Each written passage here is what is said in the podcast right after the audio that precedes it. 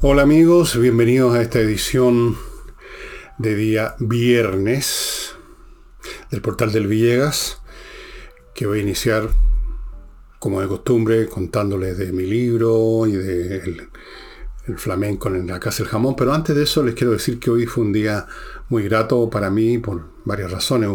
Me han llegado regalos, han llegado dos regalos y les voy a contar. Uno de ellos eh, de una firma que me ha mandado otras veces este tipo de cosas que son juegos de mesa. Esto, los juegos de mesa se usaba mucho cuando yo era niño y todavía se sigue usando, sobre todo en vacaciones, juegos de mesa porque uno se sienta en una mesa con los competidores, con los otros jugadores, puede ser, ¿se acuerdan del Metrópoli? Eh, en fin, hay montones de juegos y estos son juegos de mesa muy entretenidos de una editorial, una firma que se llama Salta para el lado. Estas cosas me dicen se pueden conseguir en muchas de estas em, tiendas de juego, eh, Mercado Libre, eh, no les voy a contar cómo se juega esto, pero son entretenidos. Yo tengo, me, han, llegado dos o tres también de, de Salta para el lado, que tiene esta especie de marcianito verde acá abajo. Y son entretenidos, especialmente en vacaciones. Son el tipo de cosas que uno tiene que llevar. Les quería contar eso. Y el otro regalo es de un profesional de muy alto nivel que vive en Europa, no voy a dar su nombre, no voy a decir en qué profesional ni ningún otro signo, una persona muy amable que vino con un amigo, eh, ambos eran institutanos, tan desolados al ver lo que había pasado en el Instituto Nacional, y mm, conversamos y me trajeron un libro fantástico de un autor que me gusta mucho, Orlando Figues, del cual les he muchas veces recomendado libros de él. Este, como ven, está en castellano, los europeos. Entre, entre está en Amazon en su título original, en inglés, The Europeans, está en castellano, esta misma edición, es, tiene que ver con la formación, como dice aquí, de la cultura europea. No sé más porque recién me llegó, no lo he empezado a leer, lo voy a empezar a leer hoy día. Y un tremendo regalo, un fantástico regalo de este señor, cosa que agradezco mucho. Normalmente me traen, cuando me traen regalos, son cosas para comer o beber, que por supuesto yo agradezco mucho, y de vez en cuando me llegan libros y este es uno de ellos y lo agradezco. Dicho sea de paso, este profesional me contaba lo que me podrían haber contado otros, muchos, que no conozco y que no, no, han conversado, y es que se fue porque se cabrió de Chile, se cabrió lo que está pasando, simplemente. Y en general del clima, que siempre existió pero que se ha agudizado, el resentimiento contra los que les va bien. Me contaba este señor que una de su, que una esposa de no sé si se murió, si se separaron, no sé, no, no, es cosa mía. Una esposa que tuvo le decía, una esposa extranjera, le decía, en Chile no se perdona a los exitosos. Bueno, muchas gracias a la persona. Le dije que iba a contar que me había llegado su libro y es lo que estoy haciendo. Otra cosa más, amigos. Eh, recuérdense los habitantes de Curacaví que ahí mismo, quizás ustedes ni siquiera saben, y ahí mismo hay un museo del audio, museo de audio que maneja un señor, donde están montones de artefactos, de dispositivos, de las distintas fases por las que ha pasado el registro de la música o del audio en general, del audio en música desde la hoja de pentagrama que ustedes conocen, que el sistema de notación musical se inventó en el siglo IX después de Cristo, más o menos, en Occidente por lo menos. Después aparecieron, qué sé yo, todo lo que ustedes conocen, los tubos de cera, los primeros discos, los autopianos, en fin, hasta lo, hasta lo que tenemos hoy en día. Y está el tema de los micrófonos, los altavoces, todo lo que tenga que ver con audio. Debe ser súper entretenido, yo no lo conozco, pero si paso por Curacaví voy a darme una vueltecita por ahí. Y ya voy terminando, no se preocupen. Em, continúo ahora con flamenco. Hoy, viernes, día como para iniciar el fin de semana, por supuesto, siempre ha sido así. En la noche en la Casa del Jamón hay flamenco y es como de costumbre, hay un excelente conjunto. Como de costumbre, usted si, se si reserva mesa lo va a pasar muy bien. Esto es como salir a comer. Pero en vez de ir a cualquier restaurante, vaya a la casa del jamón, porque resulta que además de comer rico, cosas, mucha charcutería española, muchas cosas deliciosas, van a tener este espectáculo visual y auditivo que es el flamenco. Hay que reservar mesas lo mejor, pero usted puede llegar también, instalarse en la barra o algo así. Hoy en la noche, ocho y media, nueve, por ahí parte la cosa, más o menos. No olviden que Casa del Jamón está en Tenderini 171 y al frente, cruzando Agustina, hay un estacionamiento subterráneo. Más cómodo, imposible. Voy a partir con el, llamémoslo el caso Marcia Rojas, la ministra del Medio Ambiente, que es otro avatar de este llamado escándalo del lobby por esta sucesión de autoridades de gobierno, ministros, que fue, incluyendo a ella, que fueron a casa de Pablo Salaqueta a conversar con gente del mundo empresarial. Y que eso se convirtió, parece, en pecado mortal, porque no hicieron el registro preciso, no, no dijeron de antemano que iban a una situación que podía ser lobby, algunos dicen que no sabían que era lobby. Ya vamos a ver lo que dijo el canciller de, no de, hierro, sino el canciller de vidrio que tenemos acá, el señor von Claveren, que también fue, o sea, fue todo el mundo. Faltó que fuera el señor presidente de la República. Eh,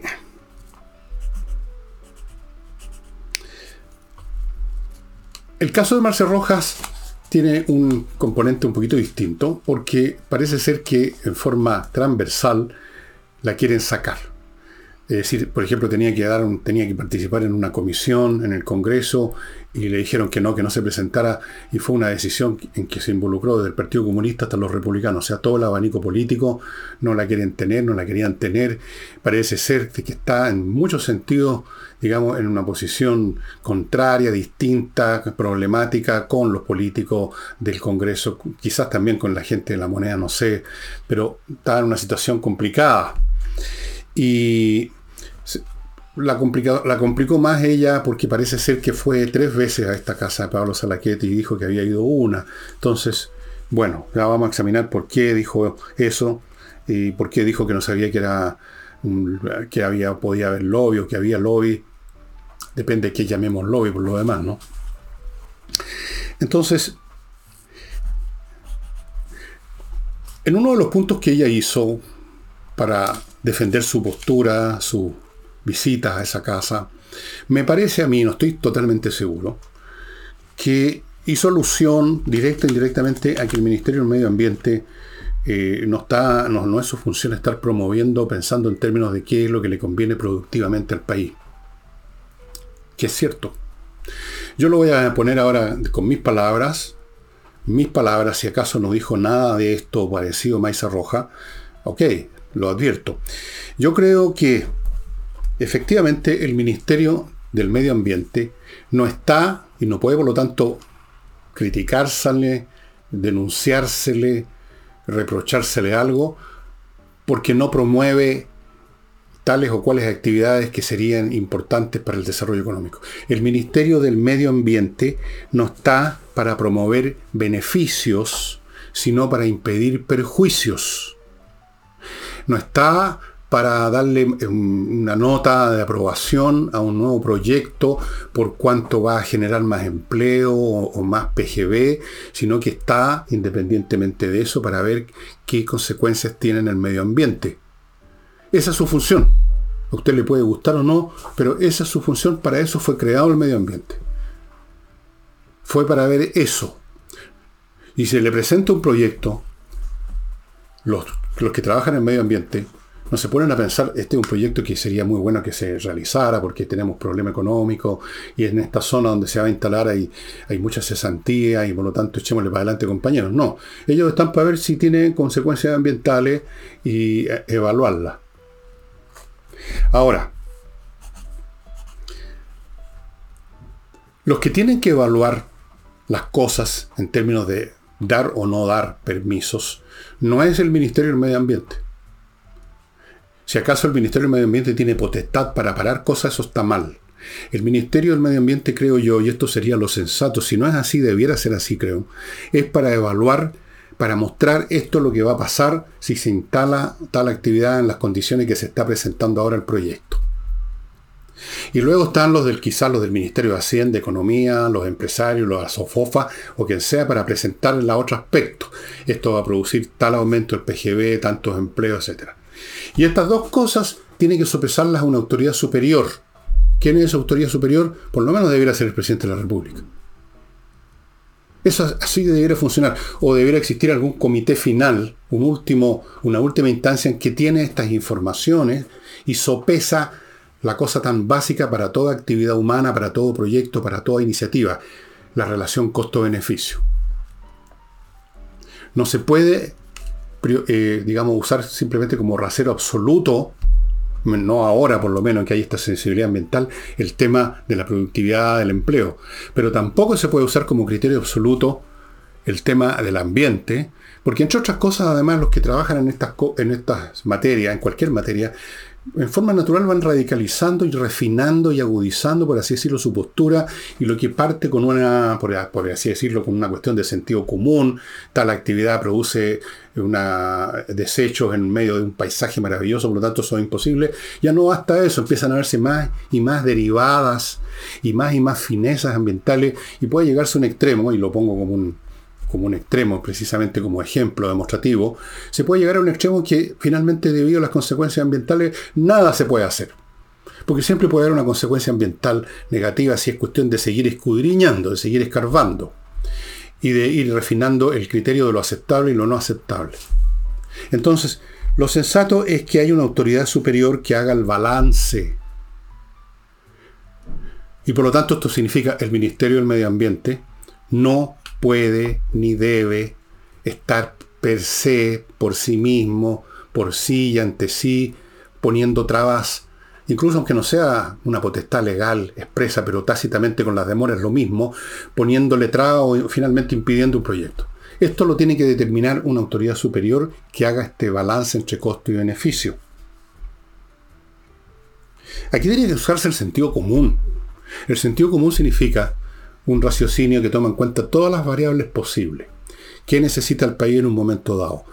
¿Cuántos prejuicios pueden tolerarse porque cualquier actividad ejerce un efecto en el medio ambiente? ¿Cuántas pueden tolerarse porque o son pequeñas o porque son reversibles, la naturaleza se va a recuperar muy rápido o la empresa X puede lo que rompe, eh, digamos, eh, reponerlo con otra cosa? Si botaron parte de un bosque, pueden plantar otro tiene que evaluar,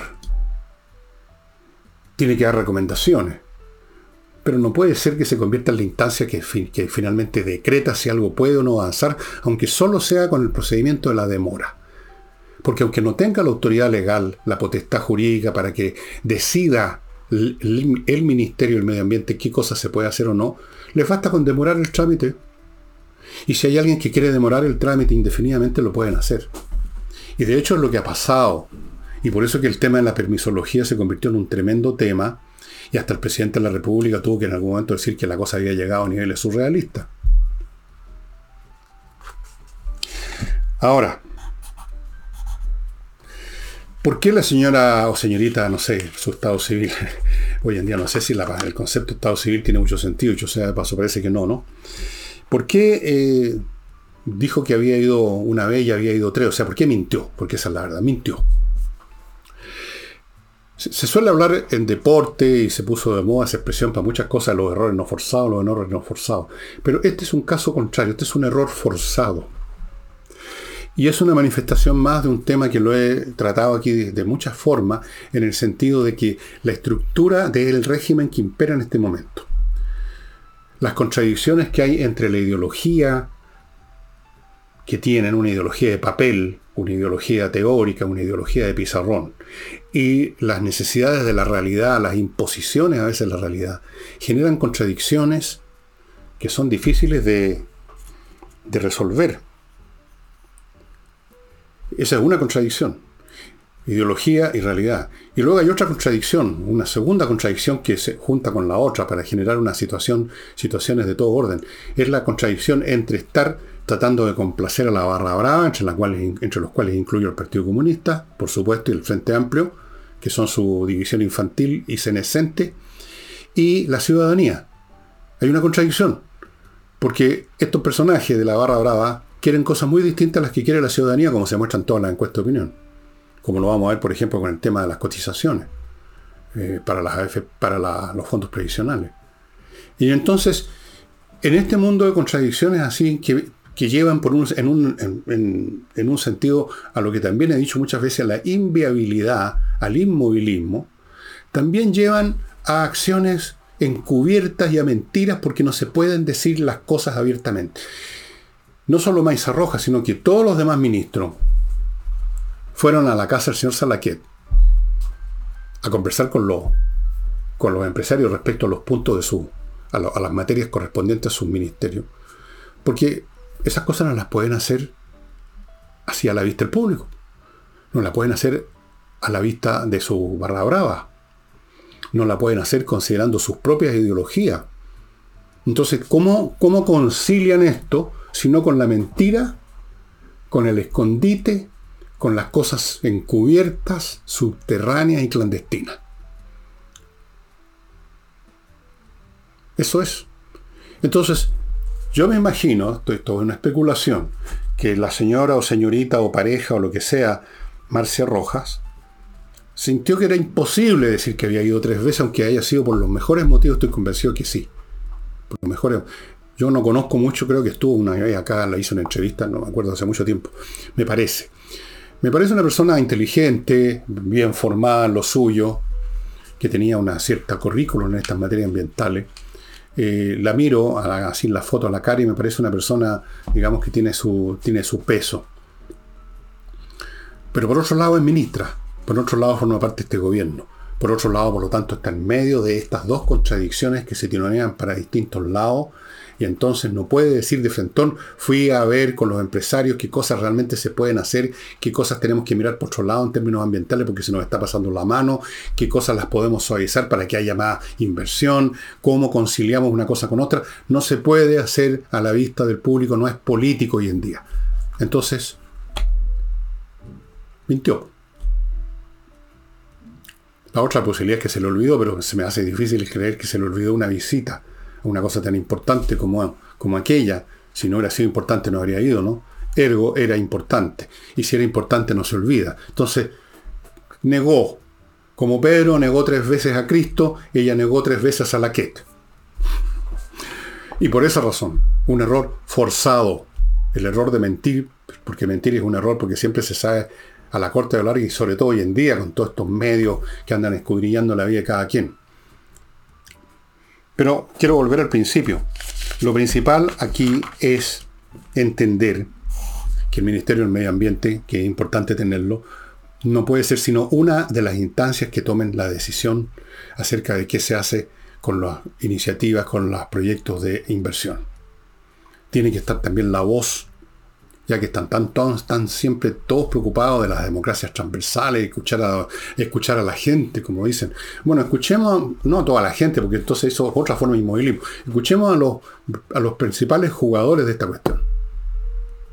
Y eso fue lo que hizo Marcia Roja y eso fue lo que hicieron los demás ministros. Por eso que yo consideré y sigo considerando que no fue malo. Para mí el tema de que si era no era lobby, que no firmaron el papelito, que no lo dijeron antes, que lo dijeron después, que se quedaron callados, para mí esas son puras pendejerías. Lo son en las circunstancias que está Chile ahora. En otras circunstancias serían muy importantes. Todo cambia, la evaluación, el juicio que se hace sobre los eventos del mundo tienen que ver con cuál es la estructura del mundo en un momento dado, en el espacio y el tiempo precisamente el gran pecado de los ideologistas, de los ideólogos, los que viven con abstracciones, es que eso, que viven en abstracciones que no tienen un contacto con la realidad específica del momento. Viven en un mundo gris. Gris es toda teoría, amigo mío, y colorido es el árbol de la vida, dijo Goethe. Por algo será.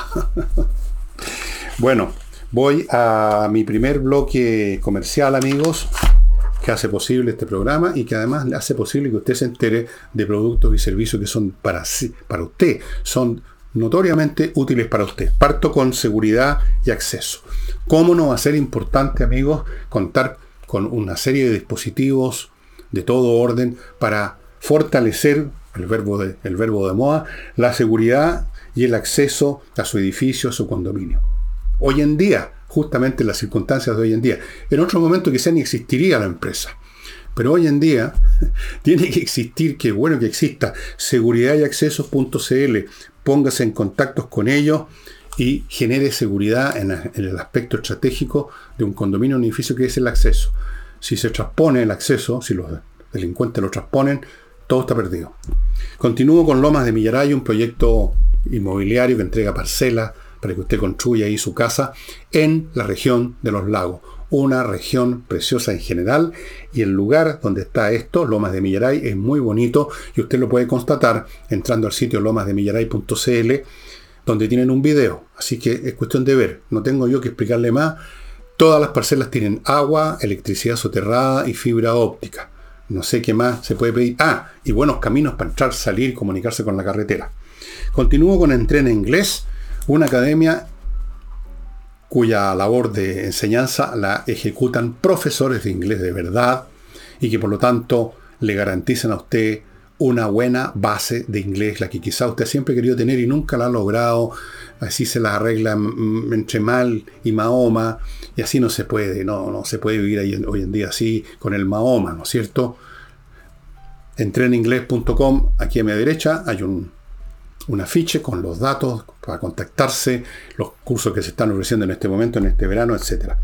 Y termino el bloque con Famaba Grill, ya saben lo que es una mesa asador una mesa para sentarse a comer, pero justo en el medio de la mesa hay una parrilla de acero inoxidable alimentada por un fuego que a su vez está alimentado por gas, nada de humo, gin, etc.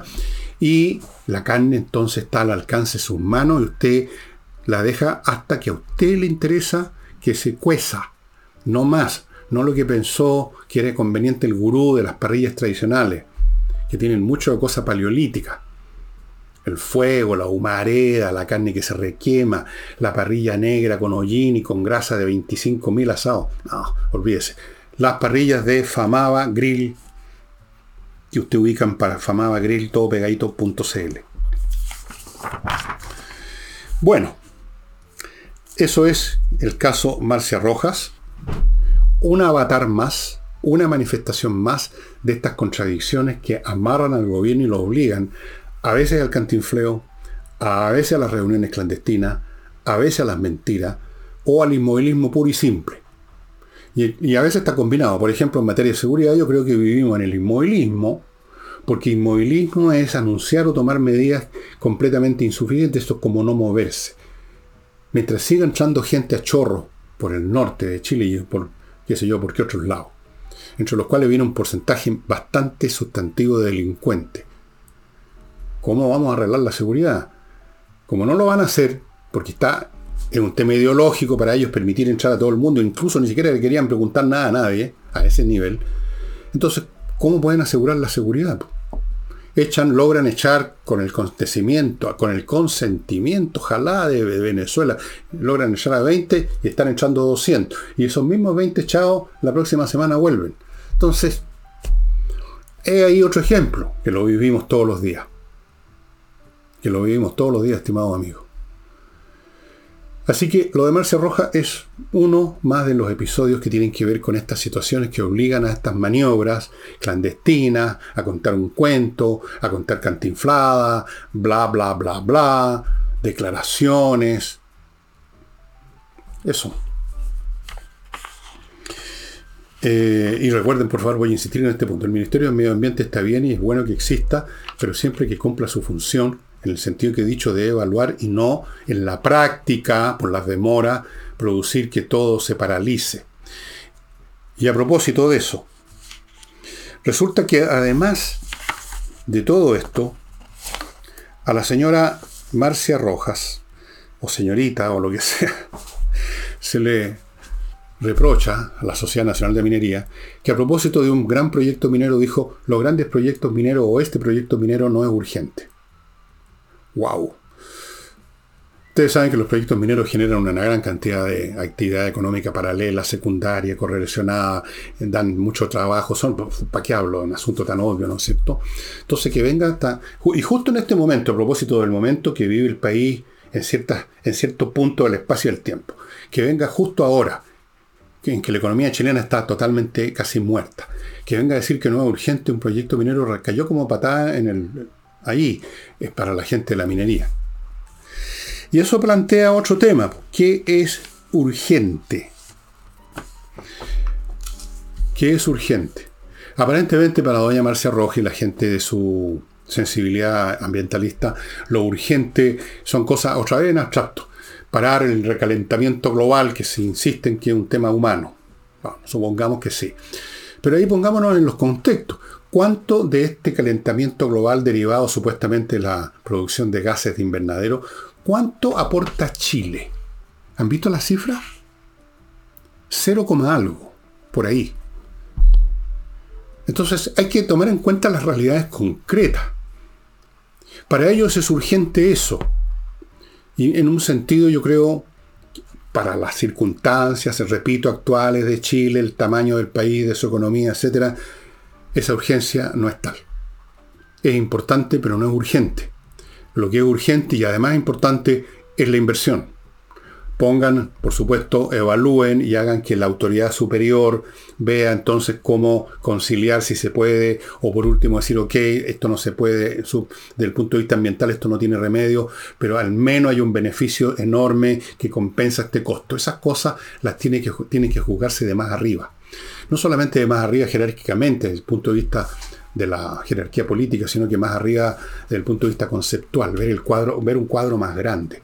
La señora Marcia Roja, y su gente del medio ambiente ven todo esto. Pero hay que ver todo esto. ¿Ok? O, no olviden, todo depende del marco teórico, como dicen los ciúticos, contexto, como dicen otros, del momento, de la circunstancia, de la coyuntura. No se pueden hacer evaluaciones en general abstracto. Eso lo hacen los cabros chicos la abstracción, vivir en el mundo de las abstracciones. No. El único que vivía en el mundo de las abstracciones era Platón con su empirio de las ideas. Pero olvidémonos de Platón, yo prefiero Aristóteles. Y otra cosa que, que ha pasado ahora, la Policía de Investigaciones allanó ocho ceremis de vivienda por los traspasos que ya conocemos, las fundaciones, que ya, según las investigaciones en este momento, ascienden a 5 mil millones de pesos, a menos mal que no es de dólares. Y bueno, esto señala, para los que se les está olvidando el tema, lo que yo he dicho un millón de veces de que esto era masivo y que por lo tanto es una mentira, una mictificación, voluntaria y mañosa pretender convertir esto en un tema de algunas personas corruptas. Esto era un proyecto global. Ocho ceremis. Para empezar a hablar. Vaya a saberse lo que se va a descubrir más adelante. Puede que haya otro ministerio involucrado de alguna manera que todavía no nos enteramos.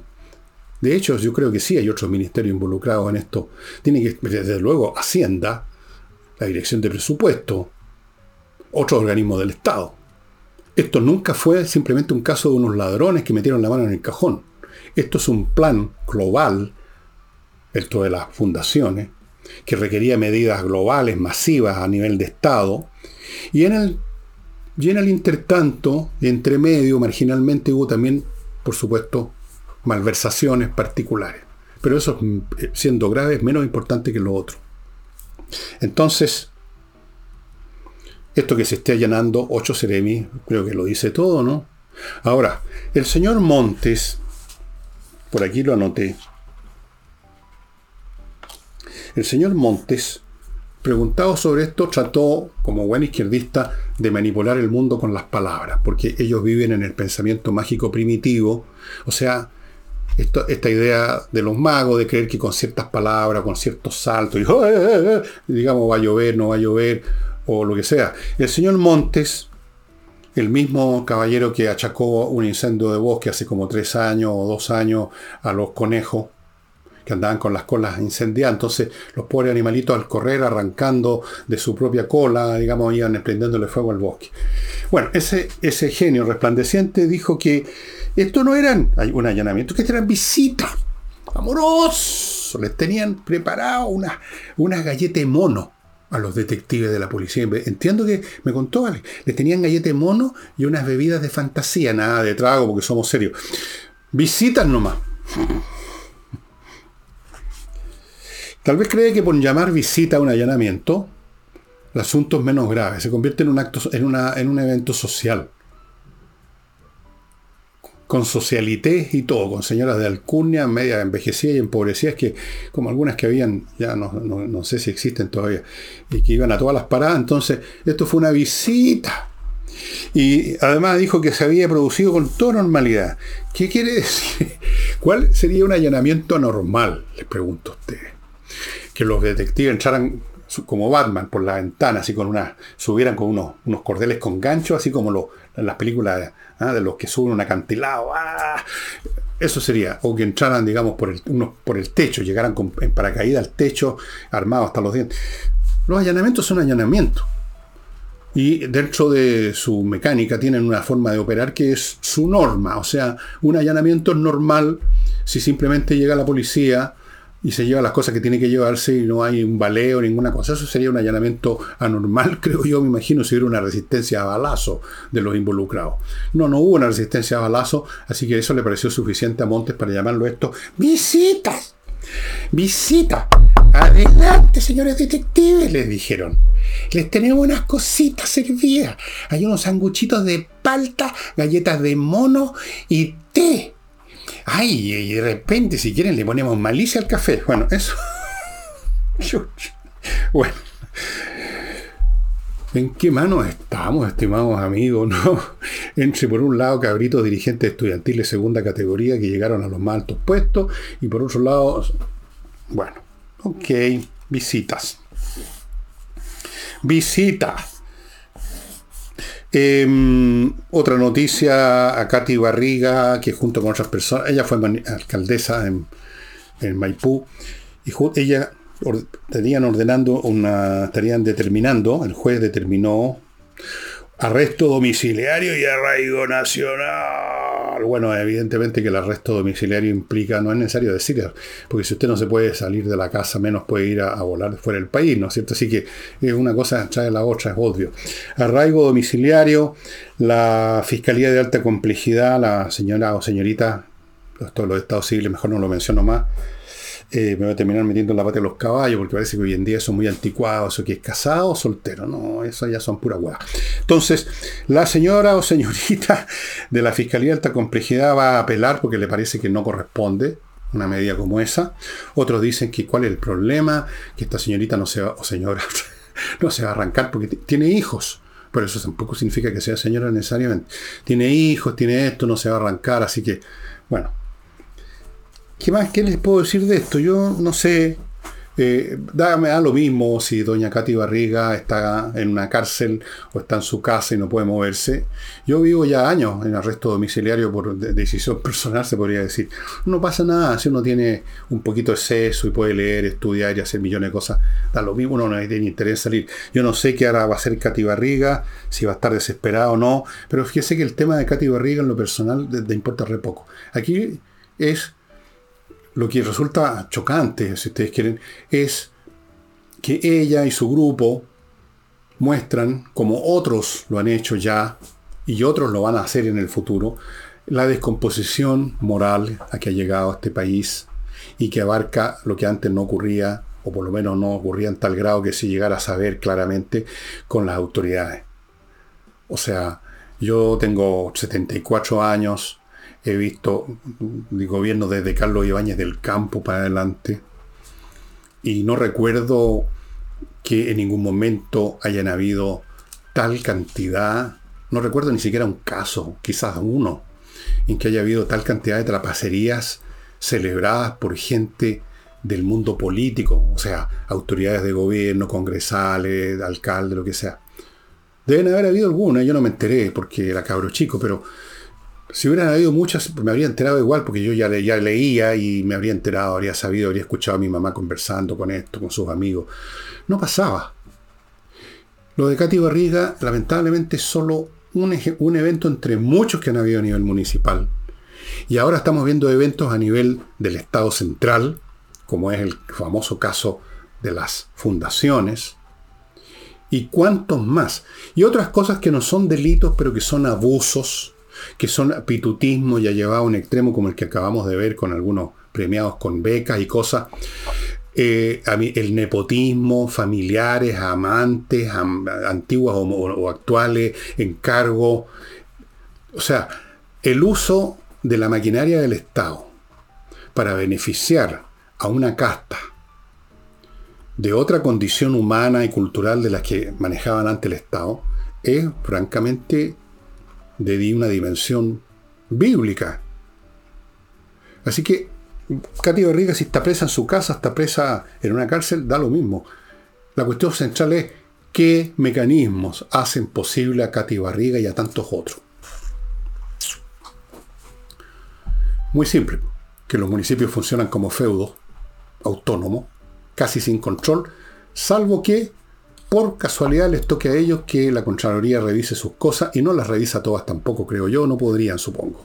Tiene que haber otra cosa, tiene que haber otra manera de manejar las comunas de este país que este sistema que se nos vendió a todos los chilenos, bueno, a mí no, yo no compré nunca esa tesis, como el perfeccionamiento de la democracia. No fue el perfeccionamiento de la democracia, fue el perfeccionamiento del nepotismo, de la sinvergüenzura, de la corrupción, del robo y de la mediocridad. Eso es lo que hemos visto que se ha perfeccionado fantásticamente. Continúo amigos con, con mis bloques comerciales. Tu asesoría tributaria.cl, un grupo de profesionales que se va a hacer cargo de asesorarlo usted y ordenarle el tema tributario de su empresa y de los miembros de la empresa y el tema contable, las dos cosas. Tienen expertos, contadores, expertos tributaristas para que su empresa no corra ningún riesgo de caer en la ilegalidad, que lleguen encima los inspectores de impuestos internos, después todo sale en la prensa porque todo se convierte en escándalo.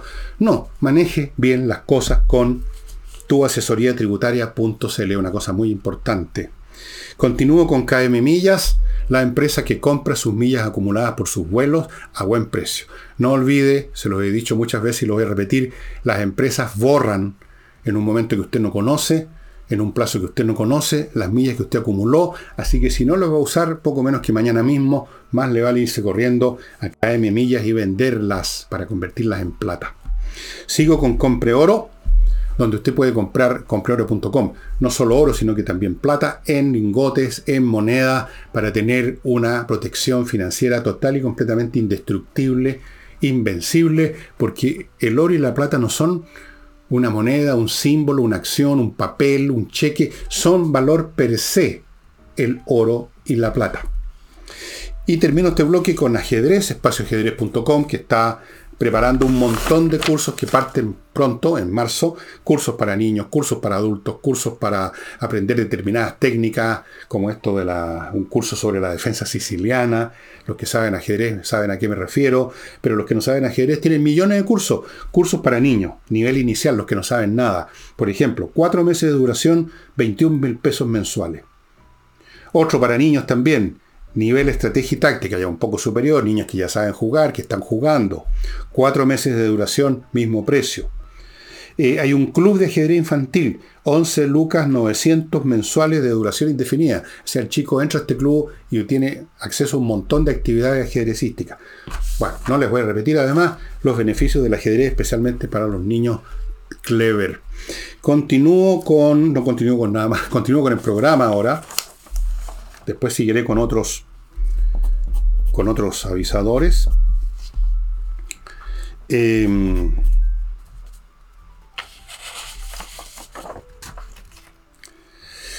voy a referir ahora al señor canciller Alberto von Claveren. Como ustedes saben, al canciller Otto von Bismarck, que entiendo que lo dejó de serlo en 1800 90 y tantos por ahí. Fue muy importante a partir, yo diría, de 1850-60 hasta que lo dejaron caer. Le decían el canciller de hierro. Por muchas cosas, razones. Firme, tremendo. De repente gobernaba más que el, que el rey de Prusia. Y luego que el emperador del imperio alemán, que se fundó después que derrotaron a los franceses en la guerra, en la guerra franco-prusiana de 1870. Pero Von Claveren, vamos a tener que ponerle otro apodo, el canciller de vidrio, quizás de cristal, de galalita, para ponerme más o menos a tono con los años que tiene Von Claveren. Bueno, este también fue a ver a Salaquet. Y dice que no dijo nada que no haya dicho mil veces, que él simplemente expone cuáles son los puntos de la política chilena exterior que le ha dado, ha, estado participando en esto. Los, los insisten en usar la palabrita conversatorio. Ha estado, yo voy a usar la que corresponde. Ha estado en muchas conversaciones y enumeró. He estado en conversaciones con empresarios, con académicos, con estudiantes, con personas interesadas de distintos niveles. Yo nunca pregunto los nombres, me interesa más o menos el nivel, qué clase de personas son. Súper bien. Don Mario von Claveren, entonces, según lo que él dice, ha hablado con todo el mundo, menos con el presidente, parece. Porque el presidente hace lo que se le da la gana por su cuenta. Porque a pesar de que yo no tengo una fe desmedida en las habilidades de Mario, señor von Claveren, imagino que al menos por una cuestión, por último, de experiencia, de años de servicio, sabe lo que se puede y no hacer y decir en materia de relaciones internacionales sabe, por ejemplo, la importancia que tiene para la defensa nacional y otras cosas el Estado de Israel. Y sin embargo, parece que no ha sido capaz de comunicárselo, a pesar de que habla con medio mundo, no ha sido capaz de comunicárselo a quien tiene ahí mismo, su jefe directo, el señor Boric. Porque ya vemos lo que está haciendo Boric, que incluso se ha dado lujo de mandar cuando no tiene ninguna necesidad una delegación a esta acción judicial, si podemos llamarla así, que inició Sudáfrica y su gobierno de color, color bastante oscuro, eh, en todo sentido me refiero, me refiero a su gestión, naturalmente, nada más, no piensen mal de mí.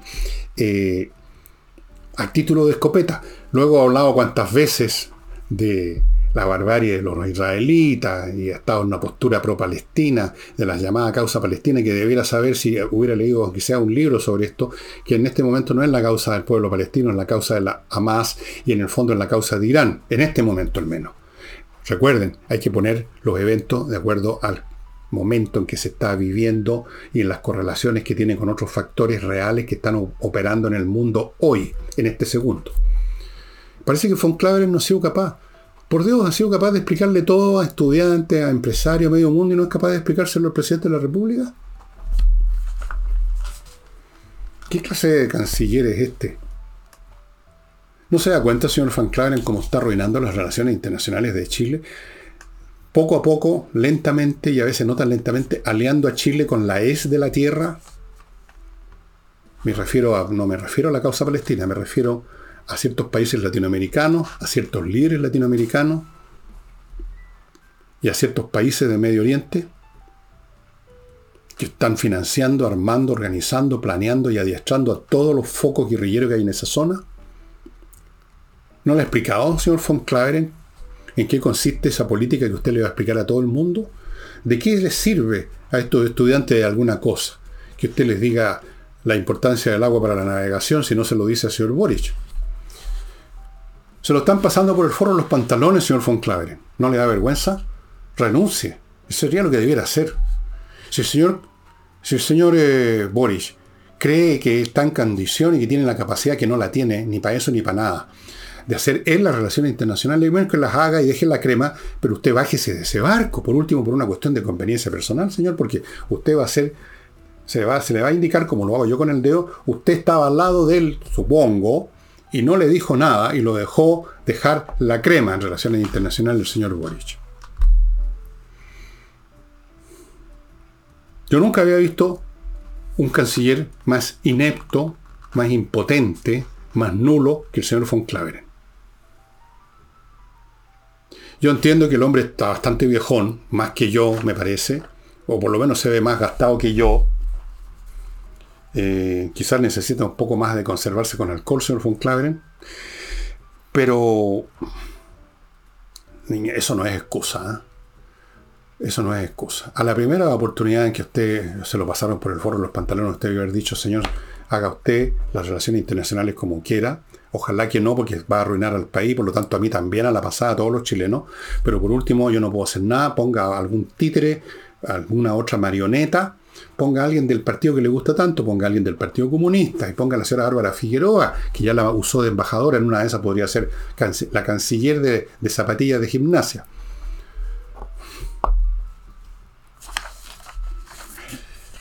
Buena, buena, buena, buena. Amigos, Climo, señores empresarios, si ustedes tienen una fábrica donde hay unas máquinas y unos galpones que se empieza a juntar calor y, la temperatura sube por arriba de los 29 grados Celsius, primero usted está cometiendo una falta que puede ser sancionada. Segundo, usted está usted se está disparando a los pies porque tiene a sus trabajadores en una situación miserable desde el punto de vista de la comodidad física y eso se va a manifestar en un trabajo menos bien hecho, más fallas, más accidentes, más mala onda contra la empresa. Póngales una, estos evaporadores, ¿cómo se llaman exactamente? No, equipos evaporativos de mi climo, que son estos equipos que usted está viendo en pantalla, que cumplen con un montón de normas ambientales, ecológicas, y que son capaces de mantener fresca todo este galpón por grande y por mucho calor que se acumule. Lo sacan. Y sacan el polvillo, sacan todo eso. Financiamiento especial para las empresas, amigos. Esta es una inversión importante. Y naturalmente Climo sigue ofreciendo sus equipos especiales para casas, departamentos, para particulares como yo, como usted, con las mejores condiciones, los mejores eh, aparatos de refrigeración, la instalación con 5 años de garantía, tuti, miclimo.com. Continúo con tienda ancestral, donde producen unos maestros con muchos años de experiencia estos adornos, estas pantallas, estas lámparas, estos canastos de fibras naturales. Y además en tienda ancestral están distribuyendo este libro donde están las fotografías de muchísimas casas construidas en el siglo pasado, a principios del siglo pasado, por inmigrantes alemanes, diseños alemanes, muy bonito, muy interesante para estudiantes de arquitectura, para arquitectos que están pensando, para gente que quiere construirse algo en el sur, por ejemplo, alguien de estos que van a irse a Lomas de Miguelay, y bueno, están pensando cómo, cómo sería la casa. Aquí van a encontrar montones de ideas. Tienda ancestral. Continúo con Edisur, una librería que está o sea, es una editorial que tiene una librería en Compañía 1025, muchos títulos importantes, a precios muy buenos, ellos editan, ellos producen y los libros son de mucha calidad, los precios, repito, muy accesibles, puros autores importantes, incluso estoy yo ahí, creo que de vez en cuando tienen mis libros. ¿Cómo serán de importantes? No, mucho más importantes que yo. Vaya a buscar ahí el libro que va a llevar para las vacaciones, fuera los que yo les recomiendo. González y compañía, un bufete de abogados expertos en temas penales, son penalistas, nada más. Si usted está metido en un tema penal grave, serio, como son todos los temas penales, más le vale ponerse en manos de especialistas, abogados penalistas que tienen un currículum fantástico de éxitos legales en casos grandes que, como les he contado, llegaron a la prensa. Hey, un corredor inmobiliario que vende todavía porque tiene métodos muy espectaculares, muy efectivos, trabajan todo el santo día, toda la semana y con pocos encargos. Ellos no reciben 400 casas, sino que reciben unas pocas, unas cuantas y se dedican full a ellas.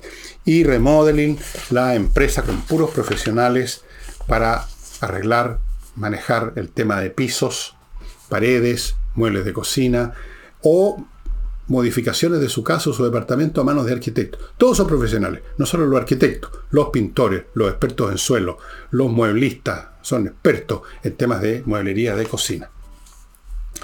Y bueno, el libro que les voy a, a recomendar hoy día es de un gran novelista, muy poco conocido, quizás usted no lo conoce, ganó el premio Nobel 53, me parece. No, el 51. ¿Qué? Par Lagerbit. Lagerbit. Lagerbit, sueco. Barrabás. Con esta novela, los jueces del premio Nobel se convencieron que este hombre tenía que sacar el Nobel de literatura. Esta es una novela extraordinaria que todo, sobre todo todo cristiano, como yo, soy cristiano, no creo en Dios, pero soy cristiano. Estoy formado en los valores cristianos, digamos. Y a veces creo, de vez en cuando, por rato, cuando estoy pasando muy mal. Barrabás es la historia de Barrabás, pues. ¿Se acuerdan? Barrabás es ese ladrón, ese asesino, que es liberado en vez de Jesús. Cuando Poncio Pilato le ofrece a la gente que se ha reunido en el día en que se liberaba a un delincuente, a un preso, a un detenido, digamos, que eligieran entre Jesucristo y Barrabás y la gente gritó Barrabás. Y esta es la historia de Barrabás. Novelada. O sea, todo es ficción porque por supuesto no tenemos idea de Barrabás, nada prácticamente. Y es este hombre que lo primero que hace es ir al Gólgota y allá en la última fila de los que estaban curioseando, viendo morir a estas tres personas en la cruz, Cristo y los dos ladrones, allá mirando morir a este hombre que está muriendo ahí en vez de estar él ahí muriendo. Y luego qué pasa con su vida. Es extraordinario. Extraordinario. Un libro, ustedes ven que yo tengo una edición muy vieja. Esta edición no es mucho más más moderna que el año en que recibió el premio Nobel este hombre. Es del año, esto es del año 52. Yo no la leí en ese momento, yo tenía tres años en el año 52, pero la debo haber leído un poco después, o bastante después. Este era uno de los libros de mi madre, que heredé. Pero he verificado que está, por supuesto no en las librerías chilenas, qué esperanza, pero sí está en Amazon en los idiomas que usted quiera. Está en castellano. Está en castellano, amigos míos. Lo encontré. Un libro maravilloso. Un libro del nivel de otro libro que les voy a mostrar otro día que es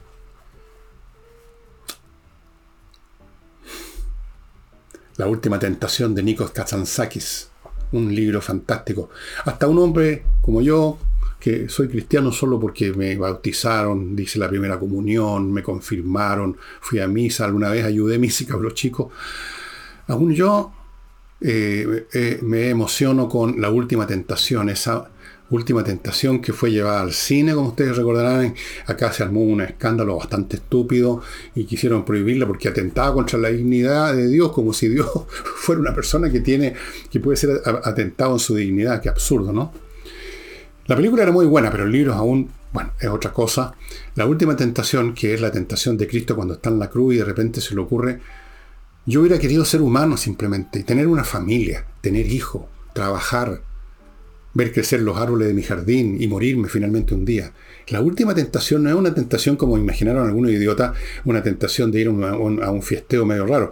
Era la última tentación de no ser hombre y Dios, sino que ser hombre nada más.